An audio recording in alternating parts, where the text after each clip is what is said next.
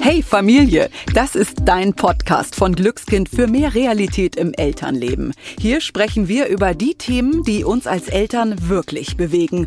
Ungeschminkt und informativ. Mainstream oder bla bla gibt es bei uns nicht. Dafür wertvolle Tipps, tolle Persönlichkeiten und ganz besondere Geschichten.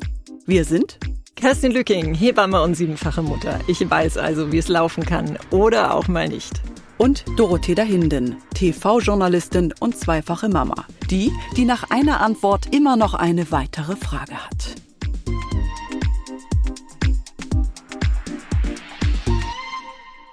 Dieses Thema ist ein heißes Eisen. Die sozialen Netzwerke laufen heiß, wenn es um das Thema Kinderfotos im Netz geht. Da gibt es Diskussionen zwischen Eltern, die teilweise wirklich unter die Gürtellinie gehen. Die einen finden es total okay, ihre Kinder zu zeigen. Die anderen sind vehement dagegen. Sie möchten ihre Kinder beschützen. Ja, und wir haben uns natürlich gefragt, welche Gefahren bestehen denn, wenn wir Kinderfotos öffentlich posten oder sie auch hin und her schicken? Welche Rechte haben unsere Kinder eigentlich am Bild? Und wie handhaben wir es zum Beispiel, wenn Verwandte oder Bekannte Fotos ungefragt verschicken? Eingeladen haben wir für dieses Gespräch Arzu Erdogan. Sie ist Hamburgerin und Anwältin und hat sich unter anderem auf Urheber- und Medienrecht spezialisiert. Hallo Arzu, schön, dass dass du heute bei uns bist im Studio. Hallo, schön, dass ich hier sein darf. Vielen Dank für die Einladung. Ich bin sehr gerne hier. Warum hast du denn eigentlich gleich gesagt, okay, bei dem Thema bin ich dabei? Ja, weil das Thema natürlich ähm, seit vielen, vielen Jahren immer noch sehr aktuell ist. Jetzt vor allem auch, es gab ja vor kurzem diese äh, Änderung in den Nutzungsvereinbarungen von WhatsApp. Da kam das natürlich immer wieder auf das Thema Insofern hat das eine Aktualität nach wie vor sehr brisant, äh, vor allem auch wegen der sozialen Netzwerke und auch die Kinder selbst, die sich dort ja auch immer mehr selbstständig entfalten, also nicht nur durch ihre Eltern. Und das führt natürlich dann zu einer gewissen Wechselwirkung auch der äh, Themen, die wir heute besprechen, nämlich was machen die Eltern selbst und ähm, wie verhält es sich jetzt mit den Kindern, die sich da auch selbst verselbstständigen auf einmal. Wie ist es denn bei dir als Anwältin? Ist das so ein Thema, das auch öfter bei dir im Alltag, im Berufsalltag eine Rolle spielt? Ja, tatsächlich. Ähm, und zwar zwei verschiedene Facetten, würde ich jetzt mal sagen, die da vermehrt eine Rolle spielen. Zum einen getrennte Eltern, die sich streiten, wenn der eine Elternteil plötzlich Fotos teilt über Instagram, WhatsApp-Status. Ne, da es ja nun äh, die diversen sozialen Netzwerke. Äh, der eine Elternteil findet es okay, der andere sagt, nee, will ich nicht. Äh, manchmal auch aus Trotz, manchmal aber auch aus Überzeugung. Äh, und dann gibt es natürlich noch die etwas, ja, äh, beängstigende ähm, Facette, nämlich was passiert, wenn solche Bilder tatsächlich dann auch durch ähm, äh, Personen verbreitet werden, die eben strafrechtlich dann auch in, äh, einen strafrechtlichen Hintergrund haben. Also zum Beispiel, ähm, dass äh, da plötzlich Kinder Intimfotos äh, irgendwo auf Facebook auftauchen, auf der Seite eines Dritten. Ja, äh, Pädophilie ist ein großes Thema. Die Eltern haben Angst und das merken sie meistens aber erst, wenn sie die Fotos schon losgelassen haben im Prinzip. Und äh, ich weiß nicht, ob ihr den Fall kennt, aber äh, Olli Pocher und seine Frau hatten da ja äh, ein, ein gewaltiges Thema, weil die Fotos von ihrem Kind, glaube ich, äh, zumindest meine ich, dass es ein Kind war, äh, im, im Darknet aufgetaucht ist, äh, wo Fotos verbreitet wurden, an Pädophile weitergeleitet wurden. Ja, das ist natürlich ein Thema, ähm, was passiert, wenn äh, ich gemobbt werde im Internet mit Bildern, die von mir gefertigt worden sind. Ähm, das kann natürlich zu erheblichen Konsequenzen führen. Suizide bei Jugendlichen hatte ich zum Glück noch nicht als Fall, aber man hört es sehr oft, ja, dass dieses Cybermobbing hat ja auch die Perspektive oder den Aspekt, ähm, dass Bilder verbreitet werden, die das Kind nicht verbreitet haben oder verbreitet sehen möchte. Ja. Mhm. Du hast mal in einem Interview auch auf Mutterkutter da ziemlich deutliche Worte gefunden. Du hast gesagt, Zitat, gerade weil Kinder durch ihre Eltern gesetzlich vertreten werden, ist von diesen das Persönlichkeitsrecht ihres Kindes besonders zu achten. Kannst du noch mal erklären, wie du das gemeint hast? Ich habe diese de deutlichen Worte gewählt und stehe dann natürlich heute noch dahinter. Kinder haben natürlich eine eigene Persönlichkeit. Ja, und ein Persönlichkeitsrecht, das sie äh, ab ihrer Geburt auch haben. Sie können es nur nicht selbstständig ausüben, weil sie vielleicht noch nicht die nötige Einsichtsfähigkeit besitzen. Das heißt, der Gesetzgeber gibt den Eltern nicht nur das Recht, sondern auch die Verantwortung, mit diesem Persönlichkeitsrecht auch entsprechend zu, äh, umzugehen und nicht einfach wahllos irgendwelche Dinge zu tun, nur weil man als Elternteil glaubt, das sei jetzt richtig, sondern man muss immer empathisch mit dem eigenen Kind äh, das Wohl des Kindes vor Augen halten. Äh, wie wird mein Kind das in zehn Jahren finden, was ich hier mache? Wie wird mein Kind das in 15 Jahren äh, finden, was ich hier mache? Denn es geht ausschließlich um das Persönlichkeitsrecht des Kindes in diesem Kontext und nicht um das Persönlichkeitsrecht der Eltern. Und deswegen müssen die Eltern, sie sind verpflichtet dazu, so gut wie möglich und so verantwortungsvoll äh, wie möglich damit umzugehen. Mhm. Also mich würde mal deine persönliche Meinung auch interessieren. Bist du grundsätzlich äh, dagegen, Kinder im Netz irgendwie zu zeigen? Oder ähm, wie, wie denkst du darüber? Ja, das ist natürlich äh, so auf der einen Seite die Juristin und auf der anderen Seite dann auch der Mensch in Anführungsstrichen, der äh, auch Kinder im Umfeld hat, Freunde hat, ein Patenkind hat, ja. Ähm, natürlich weiß ich, dass es in der Realität immer sehr, sehr schwierig ist, zu sagen, äh, man ist absolut dagegen. Denn auch ich bekomme tatsächlich Bilder über die sozialen Netzwerke von äh, Freunden, wo ihre Kinder auch mit abgebildet sind. Das ist vielleicht ein Stück weit auch unsere Realität heute, ja, dass die Bilder nicht mehr mit einem, in einem Fotoalbum uns äh, gezeigt werden. Die Ruhe haben wir alle nicht mehr, die Zeit haben wir alle nicht mehr. Und dann, ja, hier, guck mal, wie groß er geworden ist und so weiter. Ja, so läuft es ja dann. Und dann ist es natürlich schwierig zu sagen, dass man absolut dagegen ist. Ähm, rein rechtlich gesehen und die Realität der sozialen Medien und der, äh, des Internets, ja. Das Internet vergisst nie, heißt das ja so schön. Und das ist tatsächlich richtig. Denn ein Foto, das wir einmal äh, salopp gesagt raushauen, das bleibt dann auch da. Wir kriegen das nicht mehr weg.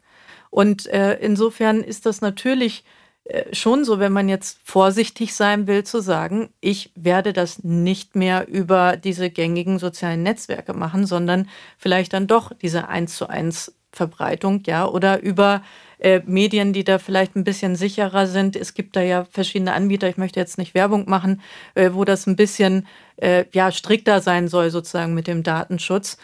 Aber ich denke, wir kommen dann nicht drum herum zu sagen, ja, in einem gewissen Rahmen müssen wir wohl damit leben, wenn wir realistisch sein wollen, wenn wir in der heutigen Zeit angekommen sein wollen. Das komplett zu verbieten oder zu sagen, das machen wir jetzt gar nicht mhm. mehr, finde ich finde ich schwierig. Mhm. Und du würdest da auch nicht differenzieren, also dass du eben sagst, naja, also ab einer bestimmten Altersgruppe ähm, äh, ist auf keinen Fall mehr posten und überlegt euch ganz genau, in, in welchen äh, Situationen ihr die Kindern, po, äh, Kinder postet, ob von, äh, ne, also frontal nicht, sondern nur von hinten mhm. oder, also wie, wie ist da deine Einschätzung oder was würdest du empfehlen? Also wenn man mich fragt, wie ich äh, da vorgehen würde oder was ich da empfehlen würde, würde ich immer sagen, versucht so gut wie möglich das Kind zu verdecken. Und zwar tatsächlich so, dass man das Kind nicht sofort identifizieren kann. Ähm, das Kind sollte möglichst wenig, in Anführungsstrichen, das bei einem Kind zu sagen, ist natürlich wirklich strange, aber keine nackte Haut am Kind, muss ich ganz ehrlich sagen. Wir reden hier nicht von den Menschen, die wir in unserem Umfeld haben, die alle wohlwollend sind und alle es gut meinen mit uns und unseren Kindern, sondern die Gefahr lauert ja ganz woanders. Die, die bösen Menschen, sag ich mal, die in Kindern noch etwas anderes sehen als das, was wir sehen. Und vor diesen Menschen müssen wir die Kinder ja am Ende des Tages schützen. Also zum einen der Schutz eben vor äh, böswilligen Dritten sozusagen, die sich dann Zugang zu diesen Bildern verschaffen. Und zum anderen natürlich das Persönlichkeitsrecht des Kindes. Möchte mein Kind eigentlich in zehn Jahren sehen, dass es mal nackig in der Badewanne lag, ja?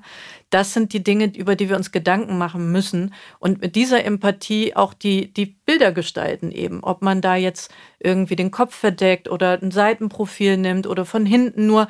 Also ich finde es manchmal ähm, ganz gut zu sehen, wenn die Eltern das Kind wirklich nur von hinten zeigen, so auf dem Schoß. So, ne? Das ist, hat dann irgendwie noch was Süßes, weil man sieht das Kind irgendwo, aber man sieht nicht das Gesicht. Ist zwar neugierig, wie sieht das Kind aus, aber das ist ja unsere eigene subjektive Neugier, die spielt ja eine mhm. untergeordnete Rolle.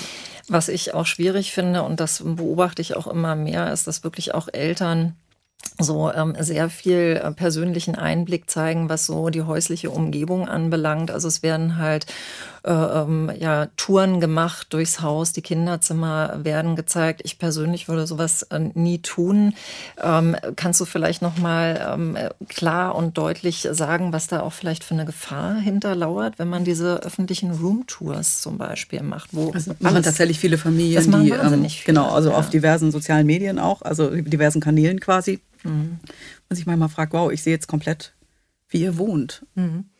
Ja, das hat natürlich, wenn das Kind selbst dort nicht ähm, abgelichtet wird oder fotografiert oder gezeigt wird, dann ist das jetzt kein Fall vom äh, Kunsturhebergesetz. Danach regelt sich das ja mit der Einwilligung, ne? sondern da geht es jetzt nochmal um andere Gefahren, die, die, die da lauern. Ja? Und diese Gefahren sind natürlich wieder die bösen Menschen, sage ich mal da draußen. Wir haben ja keine Angst vor unseren Freunden, die unser Haus sowieso schon kennen, sondern es geht ja dann darum wieder, wie stellt sich jetzt dieser böse Dritte sozusagen vor, wie dieses Kind lebt. Und dann entstehen da irgendwelche merkwürdigen Fantasien in den Köpfen. Dann ähm, ist das, früher hieß das immer so, wir haben immer unterschieden zwischen Privatsphäre und Intimsphäre. Und äh, meiner Meinung nach ist dieser konkrete Einblick in die Wohnungen, Häuser, was auch immer, schon ein sehr äh, intensives Eindringen in die Privatsphäre, wenn nicht sogar in die Intimsphäre, wenn man das Schlafzimmer betritt. Auch das Schlafzimmer eines Kindes ist die Intimsphäre. Und da muss man natürlich auch gucken, ob das Persönlichkeitsrecht des Kindes dann nicht auf einer anderen Ebene dann verletzt ist. Also jetzt nicht in Form von Ablichtung auf einem Lichtbild sozusagen, äh, sondern eben die Intimsphäre des Kindes, das Schlafzimmer. Wenn wir jetzt uns wirklich mal die Rechte angucken, die Persönlichkeitsrechte, kannst du uns mal erklären, wie sehen die denn ganz genau aus? Oder andersrum gefragt, darf ich denn überhaupt Fotos einfach so posten? Oder wer hat das Recht an dem Foto? Mhm. Also es gibt zwei Rechte, wenn man so will, an einem Foto. Das eine Recht ist das Urheberrecht. Das besteht demjenigen zu, der das Foto gefertigt hat. Ja, also wenn die Mutter das Kind fotografiert, dann ist die Mutter Urheberin dieses Lichtbildes. Äh, dann gibt es das Persönlichkeitsrecht der abgebildeten Person. Also einmal denjenigen oder diejenige, der ablichtet und auf der anderen Seite die oder derjenige, der abgelichtet wird. Und das sind eben zwei verschiedene Rechte. Das Recht desjenigen, der fotografiert wird oder die fotografiert wird, ist das Persönlichkeitsrecht. Das hat der Gesetzgeber schon vor vielen, vielen Jahren geregelt im Kunsturhebergesetz. Klingt jetzt komisch, weil es sich Kunsturhebergesetz nennt.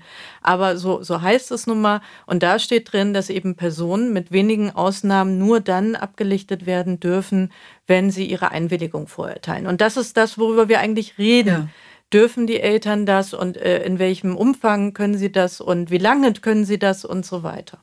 Und kann das denn wirklich passieren? Also angenommen, es ist nun ein Foto da von einem Kind in der Badewanne, ist noch ein ganz kleines Kind und irgendwann sagt das Kind, die Eltern haben das gepostet in Social Media, auch wirklich nicht auf privat gestellt, sondern alle konnten es sehen, das hat sich verbreitet. Kann das Kind irgendwann sagen, Leute, das war aber nicht richtig und tatsächlich auch rechtlich gegen die Eltern vorgehen? Ja, dazu komme ich gleich. Ich habe nämlich noch ein Urteil im Petto, das ist noch gar nicht so alt.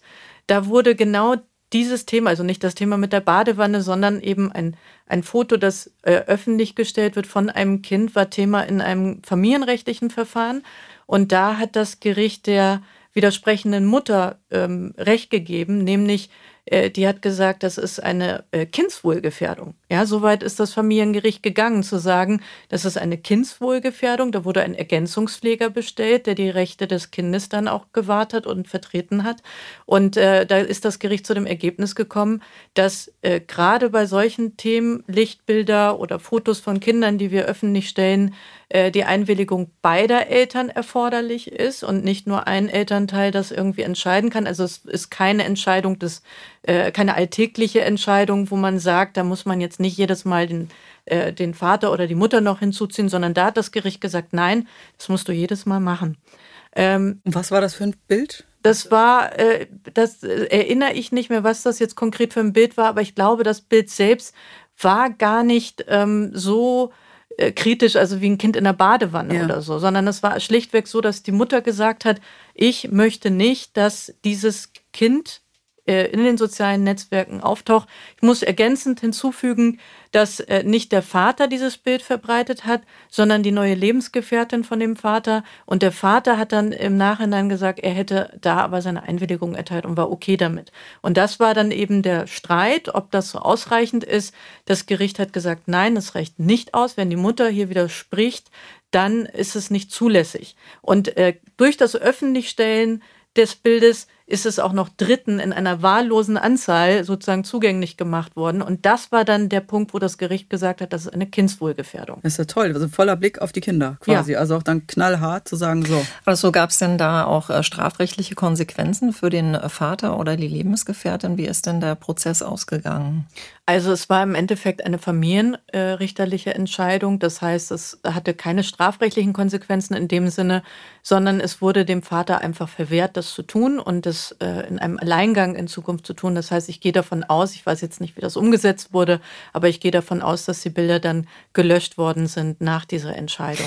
Also ich nehme mal an, das ist kein Einzelfall. Was passiert dann, wenn jetzt zum Beispiel der Vater oder die Lebensgefährtin äh, das wiederholen würde? Was wären dann für strafrechtliche Konsequenzen, die da anstehen würden? Also ich würde da jetzt als Anwältin, wenn jemand mit so einem Fall zu mir kommt, dazu raten, dann eben äh, abzumahnen und eine strafbewährte Unterlassungserklärung einzufordern aufgrund der Wiederholungsgefahr.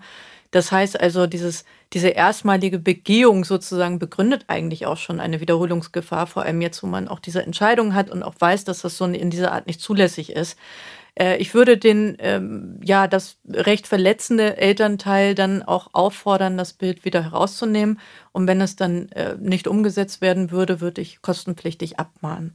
Und dann würde ich meinen, hat man da auch gute Chancen, eine einstweilige Verfügung gegen ähm, den Vater oder die Mutter, je nachdem, wer dann Täter ist oder Täterin, äh, einzuholen oder zu beantragen. Mhm. Die heißt was? Was ist eine einstweilige Verfügung, die für alle, die es nicht kennen? Ja, eine einstweilige Verfügung ist äh, ein, äh, eine Entscheidung, die in einem Eilverfahren ergeht. Und zwar äh, sprechen die Gerichte einem Betroffenen eben das Recht zu, einen vorübergehenden Zustand schnellstmöglich zu regeln weil die Sache eilbedürftig ist. Es hat natürlich eine gewisse Not sozusagen, äh, wenn das Gericht sagt, wir äh, führen jetzt erstmal kein Hauptsacheverfahren durch, sondern regeln das erstmal vorübergehend, damit die Beteiligten einen vorübergehenden Zustand hat, äh, haben, der beide Seiten auch schützt.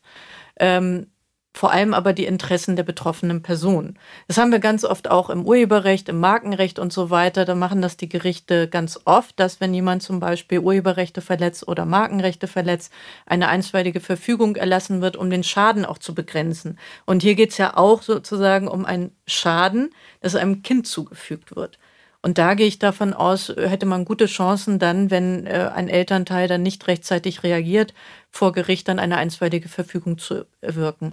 Der Betroffene, also wenn sich da jemand ungerecht behandelt fühlt, hat er immer die Möglichkeit, dann zu widersprechen und zu sagen, ich möchte, dass da jetzt nochmal neu entschieden wird mit einer, äh, in einer mündlichen Verhandlung. Aber das, was entschieden wurde, das regelt dann erstmal diesen vorübergehenden Zustand und da hat man dann erstmal ein bisschen Ruhe dann äh, im Schacht, wie man so schön sagt. Also wir haben jetzt verstanden, beide Elternteile müssen zustimmen für Fotos, also wenn ich die öffentlich poste, ähm, bis die Kinder 18 sind. Bis wann haben die Eltern sozusagen das Recht? Und nochmal zurück zu der Frage, können die Kinder denn noch ihre Eltern dann wirklich verklagen und passiert Stimmt, sowas? Die Frage ja. ich auch noch beantworten.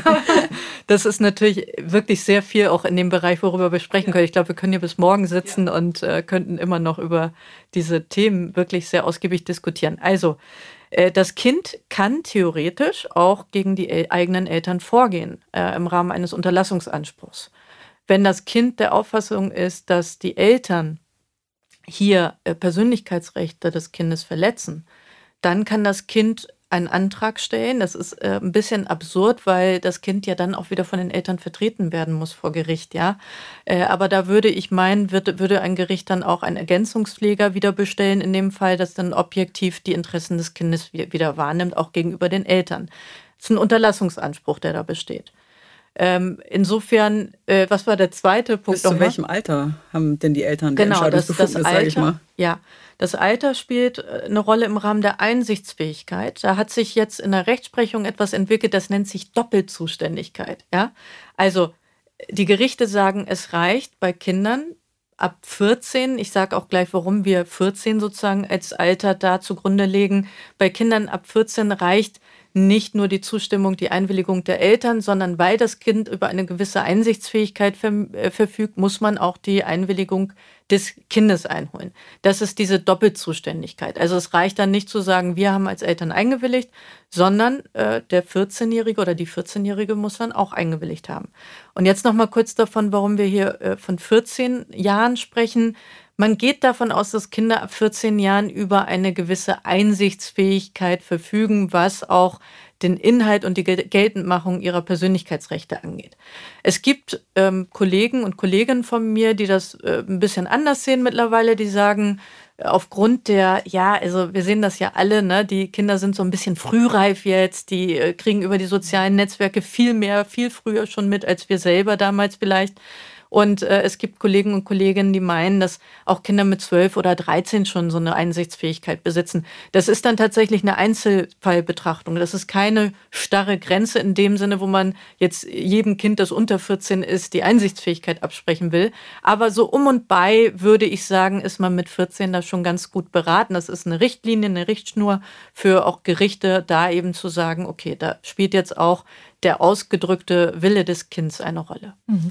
Also ich habe noch mal eine äh, praktische Frage, denn äh, immer zum Schuljahresanfang bekomme ich ja ganz viele Zettel aus der Schule, wo wir neu unterschreiben müssen, dass Fotos, die zum Beispiel bei Schulfesten etc. gemacht werden, auf der Homepage äh, der äh, ähm, Schule erscheint. So und ich glaube, mich erinnern zu können, dass mein Mann da noch nie unterschrieben hat, aber nachdem ich jetzt all das von dir gehört habe, ist doch aber dieser Zettel überhaupt gar nicht nicht gültig, oder? Also wenn ich als alleinige nur Mutter dort unterschreibe. Naja, das ist auf jeden Fall erstmal so keine wirksame Einwilligung, Richtig, ne? Ja. weil das im Prinzip ja auch über die äh, Öffentlichkeit geht. Ja, das ist ja jetzt nicht einem beschränkten äh, Kreis nur zugänglich mhm. gemacht worden. Auch da müsste man natürlich gucken. Aber ja, in der Tat fände ich das problematisch angesichts auch dieser Entscheidung. Die Frage ist natürlich, ob diese Entscheidung jetzt auch auf alle Fälle rückwirkend sozusagen mhm. angewendet werden kann. Aber wenn ich die Schule wäre, würde ich mich da tatsächlich auch ein bisschen besser absichern, absichern ne? genau, und da ja. nochmal gucken, dass ich den anderen Elternteil auch nochmal zu Genau, also da vielleicht auch von unserer Seite der deutliche Appell, dass man dann wenigstens mal äh, mit dem Partner auf jeden Fall vorher drüber spricht und das nicht einfach nur so abhakt. Genau. Ich finde, das Thema geht sogar noch weiter. Also ich habe, wo ich ich gern so ein bisschen gedanklich gerade hinkomme, ist auch, dass ich oft das Gefühl habe, es fehlt halt ein gewisses Problembewusstsein dafür, dass Fotos einfach so mhm. geteilt werden. Ähm, und zum Beispiel, wir bleiben wir bei dem Beispiel Schule, zum Beispiel Einschulungsfeier bei der Schule. Jeder holt sein Handy raus.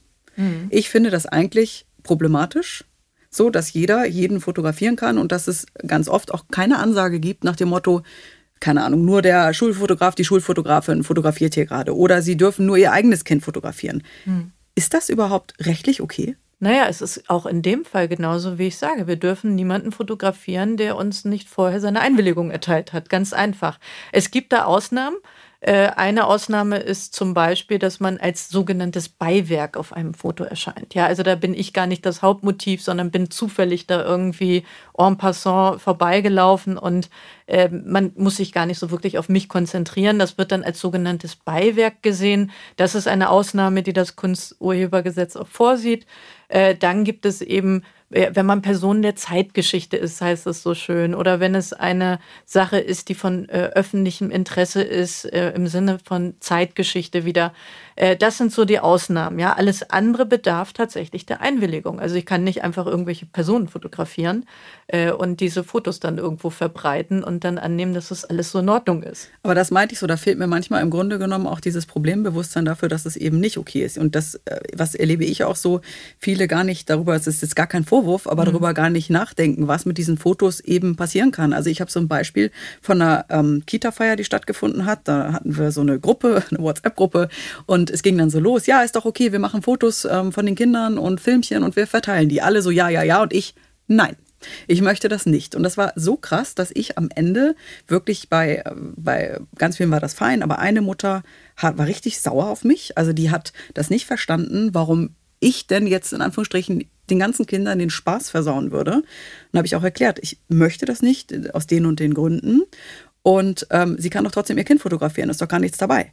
Und das fand ich so heftig, dass da im Grunde genommen, wenn du sagst Nein, dass du ganz oft eine Spielverderberin bist. Ja. Ich habe das äh, natürlich auch in meinem privaten Umfeld schon mehrfach gesehen, dass da teilweise Bilder verbreitet werden. Ich habe auf meinem Handy natürlich auch zum Beispiel Mandanten und Mandantinnen. Ne? So, da wundere ich mich manchmal, wenn ich dann sehe, dass ich den Status im Prinzip ja. sehe. WhatsApp ja, auf WhatsApp, wo ja. ich dann denke, ja, es sieht im Prinzip jeder, der die Nummer irgendwo gespeichert hat oder bei dem anderen auch äh, gespeichert ist. Und das Problembewusstsein fehlt da tatsächlich bei vielen. Ich glaube, das ist irgendwie die Generation Facebook stößt auf die Generation TikTok. Also da sind Welten dazwischen. Und die Generation Facebook leider ist so ein bisschen darauf hängen geblieben, dass man eben Bilder schön teilt und da passiert da gar nicht viel. Aber wir sind schon so viel weiter jetzt, auch datenschutzrechtlich, ja. Zum Beispiel, ähm, ja, dieses äh, gängige soziale Netzwerk, ich will jetzt nicht immer wieder den Namen nennen, um äh, jetzt hier keine Negativpropaganda sozusagen zu betreiben, aber es ist tatsächlich so, dass sich die meisten sozialen Netzwerke die Rechte einholen, diese Bilder dann auch zu verbreiten äh, und sie und die Rechte auch an Dritte weiterzugeben. Also theoretisch könnten diese Netzwerke alles Mögliche mit unseren Bildern machen. Wir willigen ein, bevor wir diese äh, Netzwerke nutzen. Und das ist die Gefahr, die besteht. Natürlich habe ich das noch nicht gehört, dass irgendeines dieser Netzwerke plötzlich Bilder verbreitet hat, die irgendwo da auf dem Server gelandet sind. Aber die Theorie, also die rechtliche Möglichkeit, das zu tun, die besteht. Und wir wissen nicht, was in 10, 15 mhm. Jahren ist. Ja? ja? Diese Bilder, wie gesagt, das Internet vergisst nicht. Und das vergessen viele Eltern, dass sie einfach überhaupt nicht sehen, es wird nur diese, diese Momentaufnahme gesehen, ja, so wie früher sozusagen das Fotoalbum, oh schön. Und das, was damit passiert, was wir da eigentlich gerade machen, wo diese Bilder dann auch landen in, äh, auf irgendwelchen Servern in Timbuktu und dann wird es da irgendwie weitergeleitet und dann wird da nochmal ein System. Und das ist ja die Gefahr, die da lauert. Und ganz ehrlich, was wir mit unseren eigenen Bildern machen, das, das bleibt uns überlassen. Da müssen wir mit leben. Ja? Aber wenn wir anfangen, Bilder von Kindern, unseren Kindern zu verbreiten, dann müssen wir uns überlegen, will mein Kind das? Tue ich dem eigentlich gerade was Gutes hier? Und was ist denn, wenn dieses Bild in zehn Jahren irgendwo wieder auftaucht, in irgendeinem Darknet, ja?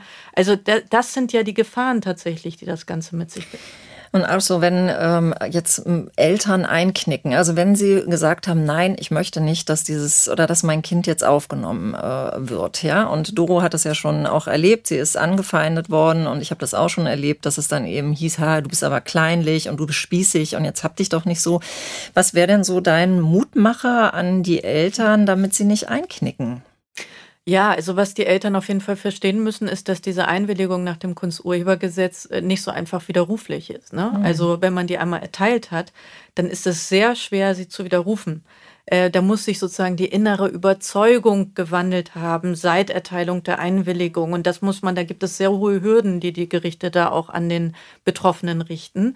Im Datenschutz ist das ein bisschen was anderes. Ihr, ihr wisst ja, seit 2018 haben wir auch die DGSVO. Wenn man datenschutzrechtlich eine Einwilligung erteilt, die kann man jederzeit widerrufen.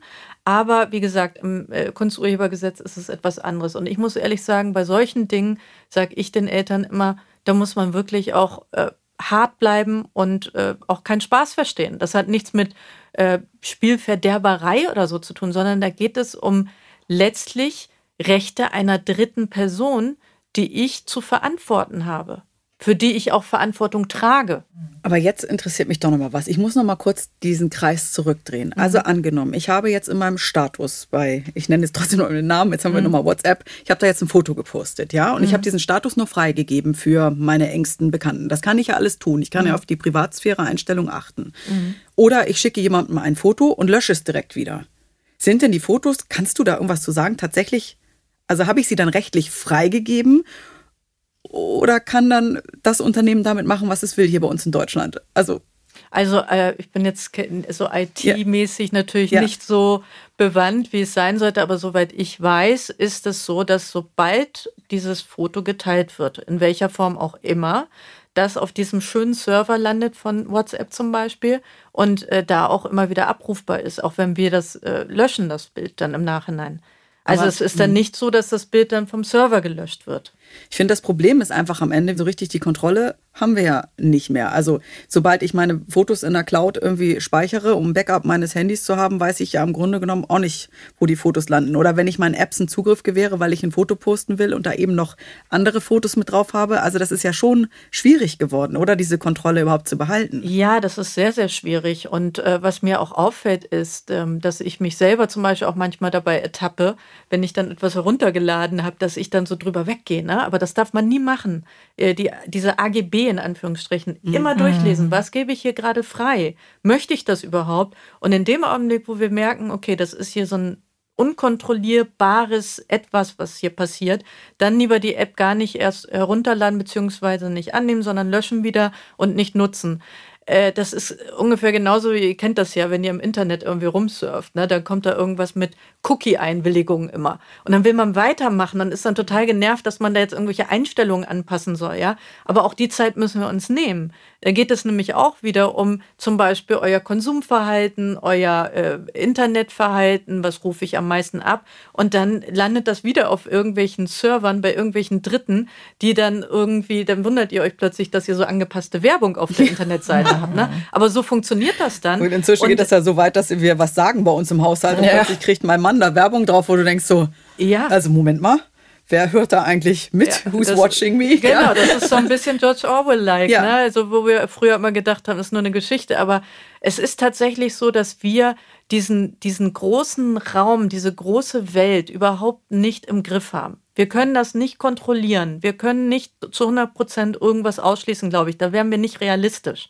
Aber was wir machen können, ist, dass wir zumindest in dem Rahmen, der uns zur Verfügung steht, versuchen, es zu kontrollieren. Also so wie du eben gesagt hast, dann bist du halt die Spielverderberin in der Gruppe, so what? Also, ja. äh, na, also das ist dann der Bereich, wo, wo wir dann sozusagen wieder ein bisschen Kontrolle erlangen und uns vielleicht nicht so beliebt machen. Also Aber ja. Ja, es ist tatsächlich auch eine Frage, die mir dann gestellt wurde. Und wie handhabst du es auf Kindergeburtstagen? Und da war meine Antwort, na ja, das meinte ich halt, ich habe nicht die volle Kontrolle. Und da weiß ich aber in der Regel, wenn meine Kinder auf dem Kindergeburtstag sind, weiß ich in der Regel, wer es ist und dass wir vorher drüber sprechen. Mhm. Und das tue ich auch. Das ist total unbequem. Oder genauso, du sagtest vorhin Generation TikTok auf Facebook. Was ich auch erlebe, ist nochmal die ältere Generation, die nun tatsächlich, wow, wir haben alle ein Smartphone, wir müssen unsere Fotos nicht mehr analog ausdrucken lassen. Mhm. Ich verschicke mal alle Bilder von denen nach da und da. Und da hatte ich auch auch schon mal so eine Szene, wo ich dann meinte, äh, Moment mal, also du hast die Fotos meiner Kinder gerade an deine Cousine geschickt, die äh, mich nicht kennt, aber jetzt meine Kinder kennt. Und dann meine ich so, erstens, bitte verschickst du über diesen Dienst diese Nachricht nicht. Zweitens, bitte verschicke gar keine Fotos mehr von meinen Kindern. Und drittens, du kannst mich aber auch vorher fragen. Und das, das ist ganz unbequem und das ist auch ganz anstrengend tatsächlich. Und ich weiß, dass viele halt denken, oh Doro, mhm. was stellst denn du dich so an? Ja, gut, das haben wir natürlich in allen Lebensbereichen. Ne? Wir hatten ja das Thema äh, schon heute auch, dass es immer sehr schwierig ist, Menschen eben auf Recht und Gesetz hinzuweisen. Aber in dem Fall, wo man selber betroffen ist, finde ich, kann man sich das eben auch rausnehmen. Ist ja nicht so, dass wir jetzt hier Ordnungshüter spielen wollen und jetzt äh, die Menschheit sozusagen vor Unrecht schützen wollen, äh, sondern wir wollen eigentlich nur uns selbst und unsere Kinder schützen. Und das darf man sich rausnehmen. Naja, und das Schlimme ist ja eigentlich, dass wir erst aufwachen, wenn wir tatsächlich davon betroffen sind. Und deswegen ist einfach diese Aufklärungsarbeit und all das, was du uns jetzt hier gerade erzählt hast, also Doro und ich, wir sitzen ja hier im Prinzip mit offenen Mündern, ja, ähm, das ist so wichtig, ja, mhm. dass wir uns einfach wirklich damit auseinandersetzen auch. Aber was sagst du denn? Es gibt ja auch viele Eltern, die tatsächlich mit der Familie, heutzutage ist ja einfach der neue Job, ist ja auch, ich äh, bin Influencerin, Influencer, ich verdiene mein Geld im Netz und mhm. auch eben als gesamte Familie. Wie kritisch siehst du denn das? Ja, das ist tatsächlich auch äh, so ein Thema, das immer wieder aufkommt. Darf ich das eigentlich? Darf ich mein Kind da auch mit einbezie äh, einbeziehen? Ne? Das haben wir ja oft bei den Familienbloggern, die dann eben, ach, mein Haus, mein Hof, mein Auto, mein Kind und so weiter. Ne? Äh, und dann sind die Kinder auch total hübsch immer und dann sind die immer schön zurechtgemacht. Ich verstehe das gewissermaßen ja sogar, ne? dieses Phänomen. Äh, es ist halt heute, wir leben in einer Welt mit YouTubern, wir leben in einer Welt mit Influencern auf Instagram, so ist es halt. Aber äh, natürlich gibt es auch da Grenzen. In Deutschland ist Kinderarbeit immer noch verboten, so wie in vielen anderen westlichen Kulturen auch. Und äh, so soll es auch bleiben. Es gibt also sehr enge Grenzen, unter denen man sowas realisieren kann. Der Gesetzgeber hat das irgendwann mal berücksichtigt im Rahmen des Jugendschutzgesetzes, dass zum Beispiel Kinder, die im, in Serien oder Filmen oder ne, was auch immer da auftauchen, die dürfen das ja auch. Da holt man sich dann eine Ausnahmegenehmigung und dann ähm, wird das eben teilweise auch überprüft, ob da die Regelung eingehalten wird. Also es gibt da zum Beispiel Zeitvorgaben. Ich glaube, das Kind darf dann nur zwischen 9 und äh, 17 Uhr, Entschuldigung, und dann nur zwei Stunden arbeiten. Ähm, äh, insofern kann das, wenn das kontrolliert werden würde, natürlich dann auch zu Problemen mit dem Jugendamt zum Beispiel führen. Ja? Ähm, aber was ein Problem ist tatsächlich, ist, äh, wie sehr kann der Staat eigentlich da auch in unsere Familie hineinblicken? Ja, wenn wir jetzt sagen, äh, wir betrachten die Influencer so ähnlich wie jetzt ein, ein äh, Kinder-TV-Star sozusagen, dass wir sagen, okay, in bestimmten in einem bestimmten Rahmen ist es zulässig. Wer überprüft denn eigentlich, ob ich zu Hause das Kind tatsächlich von 9 bis 17 Uhr und dann nur zwei Stunden in Anspruch nehme? Ne? Also das ist natürlich wieder ein bisschen schwierig. Auf der anderen Seite denke ich auch, wir wollen auch nicht, dass der Staat uns immer auf alles hinweist und uns sagt, was richtig und falsch für die Kinder ist, sondern wir müssen da auch ein eigenes Bewusstsein einfach entwickeln, zu sagen, hey, das ist ein Kind. Und mhm. egal wie viel Geld ich jetzt damit verdiene, es hat schon einen Grund, warum es diese Regelungen gibt. Und ich will mein Kind schützen, auch vor mir selbst gegebenenfalls. Mhm. Und gleichzeitig würde ich es aber auch komisch finden, wenn jetzt alle Kinder, sage ich mal, wenn ich jetzt irgendwie an Online-Formate denke, ne, aus dem Netz verschwinden würden. Aber vielleicht ist da einfach auch der Unterschied, ob ein Kind nun anonymisiert ist und ähm, quasi Model steht für eine Sache oder der Bezug da ist zwischen dem Zuhause und ne, dem Namen. Genau, und wenn das Kind äh, sozusagen in das Thema hatten wir ja gerade eben, ne, wenn, wenn die Wohnung dann auch noch gezeigt wird und das Kinderzimmer und so weiter, das Kind ist dann ja so ungeschützt am Ende des Tages. Also der Ort, wo man sich zurückziehen will als Kind, das kind, eigene Kinderzimmer, ist nicht mehr ein geheimer Ort, der nur den anderen Kindern bekannt ist, mit denen man befreundet ist, sondern plötzlich weiß die ganze Welt, wie ich schlafe, wie ich aufwache, wie meine Eltern aussehen, wo wir frühstücken. Äh, das ist wirklich für ein Kind sozusagen wie so ein freier Fall. Das Kind hat überhaupt nicht die Möglichkeit, da irgendwie zu regulieren. Und dann ist es übermorgen in der Schule und wird dann plötzlich darauf angesprochen, wie hässlich die Tapete ist, ja. Und das führt dann eben zu diesem Folgeproblem, das wir heute ja nicht besprechen, aber äh, Cybermobbing, ja, das ist tatsächlich auch ein riesiges Thema heutzutage. Das äh, interagiert alles irgendwie miteinander. Es ist eine Wechselwirkung da zwischen dem, äh, worüber wir heute sprechen und dann auch zwischen diesen weiteren äh, beängstigenden Themen wie, wie Cybermobbing, Mobbing generell und so weiter. Mhm. Also ich hätte jetzt gerne auch noch mal einen praktischen Tipp von dir. Also wenn ich als Mutter ja auf eine beratungsresistente andere Mutter treffe, die sich weigert, die Fotos, die sie von meinem Kind aufgenommen hat, irgendwie zu löschen. An wen kann ich mich wenden, wenn Gespräche ins Leere laufen? Wie ist der Gang der Dinge? Wo kriege ich Hilfe? Mhm. Also ich würde natürlich immer, bevor ich so ein großes Fass mit äh, Anwalt und Anwältin aufmache, erstmal dazu raten, dass man das versucht, selbstständig zu klären. Äh, das bedeutet nicht nur mündlich, so nach dem Motto, hey, kannst du mal, sondern ich würde es irgendwie schriftlich fixieren. Das kann natürlich im Rahmen einer äh, SMS sein oder andere sozialen Netzwerke, wo man jemanden einfach schriftlich nochmal dazu auffordert, bitte entferne das und das Foto. Äh, wenn das nicht passiert, dann würde ich tatsächlich den nächsten Schritt gehen und ähm, rechtlichen Rat in Anspruch nehmen und dann nochmal mit einem Anwaltsbrief da vielleicht ein bisschen Druck machen. Das wirkt oft Wunder. Aber, also ich hatte die Situation, ich glaube, das kennen wir alle, du auch, also zum Beispiel klassische Situation, Sommer im Freibad, ähm, alle holen ihr Handy raus, plötzlich ist dein Kind mit drauf. Oder Kinderturnen, da hatte ich das auch. Vater holt sein Handy raus, fotografiert sein Kind und ich weiß jetzt nicht, ob meine Kinder, wie du es vorhin erzählt hast, dann Beiwerk waren, aber die waren alle mit drauf. Und den habe ich dann auch angesprochen. Das ist ja noch sehr unangenehm in dem Moment. Ich gesagt, ey, ich will das nicht. Könnten Sie bitte hier Ihr Handy wieder einstecken? Ähm, aber das, was mache ich denn dann? Dann habe ich im Zweifel keine, weißt du, ich kenne den nicht, habe keinen Namen. Ähm, wie wie gehe ich damit um? Weil ich habe dann gemerkt, ich komme jetzt hier irgendwie auch nicht weiter. Ich habe ihm noch gesagt, bitte löschen Sie das. Mhm. Das ist tatsächlich eine ganz schwierige Situation, weil für alles, worüber wir hier heute sprechen, brauchen wir eigentlich auch einen Gegner oder eine Gegnerin. Ne? Die muss äh, postalisch erreichbar sein, auch für irgendwelche Schriftsätze oder für irgendwelche Dinge, die Gerichte dann zustellen wollen. Und wenn das nicht der Fall ist, gut, äh, kann ich da die Polizei benachrichtigen, ist vielleicht ne, eine Frage, die man sich da stellen kann. Wenn das Persönlichkeitsrecht des Kindes betroffen ist, ist es ganz schwierig, weil es weil ja noch keine Verbreitung in dem Sinne stattgefunden hat. Das heißt, so ein Straftatbestand, der hier jetzt greifen würde, den sehe ich jetzt unmittelbar erstmal nicht. Nichtsdestotrotz würde ich äh, den Weg dann wohl gehen, gerade eben wenn die Identität des Gegners nicht äh, feststellbar ist, dann eben zu sagen, wir rufen jetzt die Polizei. Und was die halt oft machen in solchen Situationen, ist, dass sie vielleicht ein bisschen schlichtend dann dazwischen gehen und den anderen dann doch äh, davon überzeugen, dass es besser wäre, dann dieses Bild zu löschen. Das Problem ist natürlich erst dann, wenn irgendwas mit dem Bild passiert in den Netzwerken, aktiv zu werden, dann kann es vielleicht schon ein bisschen zu spät sein. Ja, natürlich kann man dann auch über die IP-Adresse und so weiter ermitteln, wer vielleicht dann dahinter steckt, vielleicht auch über den Klarnamen. Das ist übrigens auch ein Thema, ne? Klarnamenpflicht mhm. auf den sozialen Netzwerken.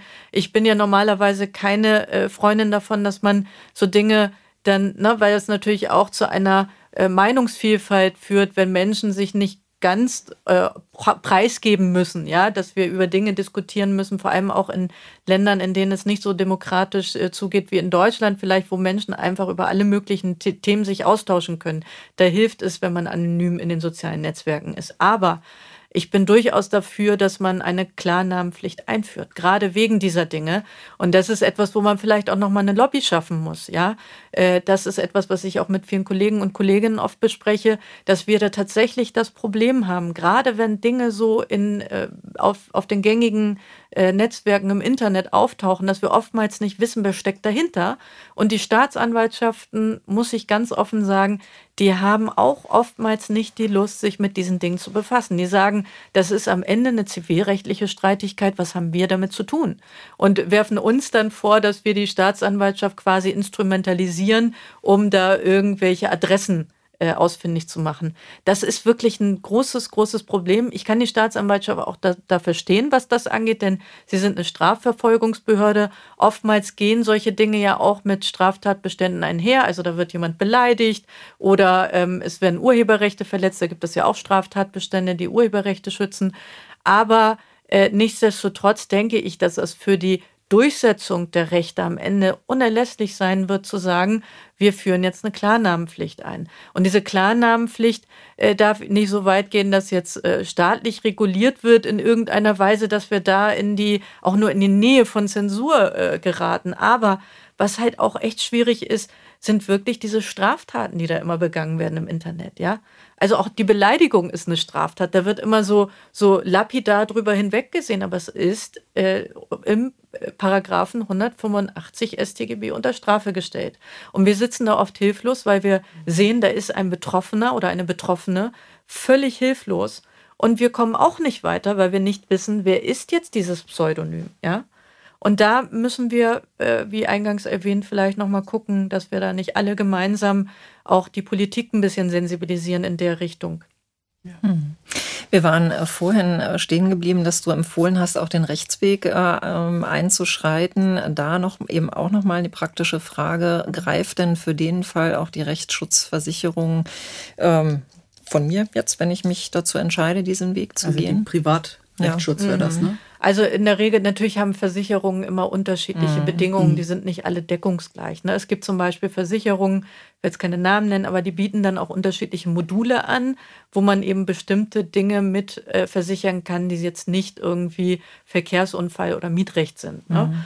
Ähm, äh, in diesen Sachen, über die wir jetzt sprechen, bin ich der Meinung, dass das nicht von dem Allgemeinschutz gedeckt ist. Da sollte man aber vielleicht äh, nochmal die Rechtsschutzversicherung konsultieren. Das kann man sowieso immer tun.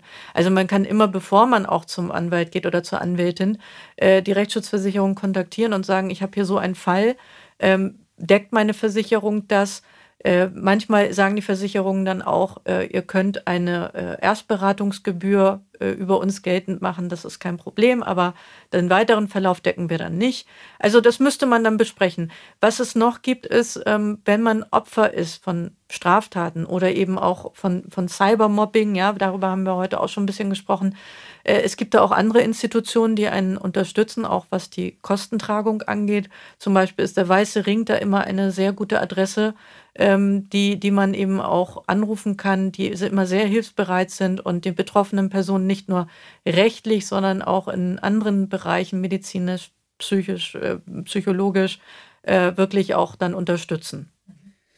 Ich würde gerne am Ende noch mal ein Zitat vorlesen und vielleicht kannst du dann noch ein paar Schlussworte zu finden. Ähm, ich habe im Zuge eines Interviews unter anderem mit einem Hamburger Kriminalbeamten, dem Vero Nester von der Polizei Hamburg gesprochen. Der hat gesagt, Zitat zu den Kinderfotos, Kinderbilder sind in bestimmten Kreisen zu einer Handelsware geworden. Und ich kann mir beim besten Willen nicht vorstellen, dass verantwortungsbewusste Eltern Bilder ihrer Kinder in solchen Sammlungen wiederfinden möchten. Und weiter Zitat, gerade Formate, die Familienleben wiedergeben, werden mehr oder weniger systematisch nach Bildern von Kindern gescannt.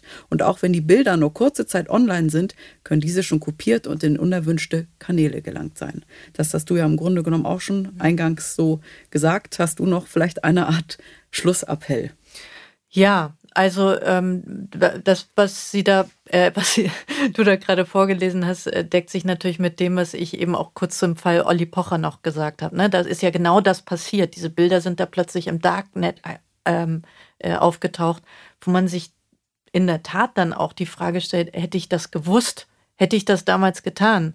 Ne? Das sind ja auch gerade diese Promis, die dann immer so äh, sich komplett öffnen und sich denken, ja, ich bin jetzt halt eine Person der Öffentlichkeit, ist ja nicht so schlimm, dann sollen die halt meine Kinder kennen, ja.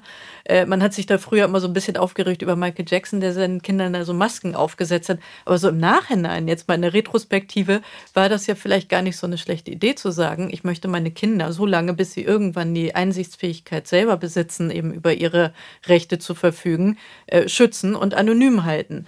Und ähm, ich möchte einfach nur insoweit sensibilisieren. Natürlich haben wir auf der einen Seite den Kriminalkommissar, auf der anderen Seite die äh, Anwältin und wir sind sehr sensibilisiert in unseren Bereichen und sehen natürlich immer auch so ein bisschen, denken sich die Leute da draußen vielleicht auch das Böse. Ja, aber ich muss es leider so sagen, wie es ist. Es lauert eben auch viel Böses da draußen. Wir denken uns diese Sachen nicht aus. Das passiert.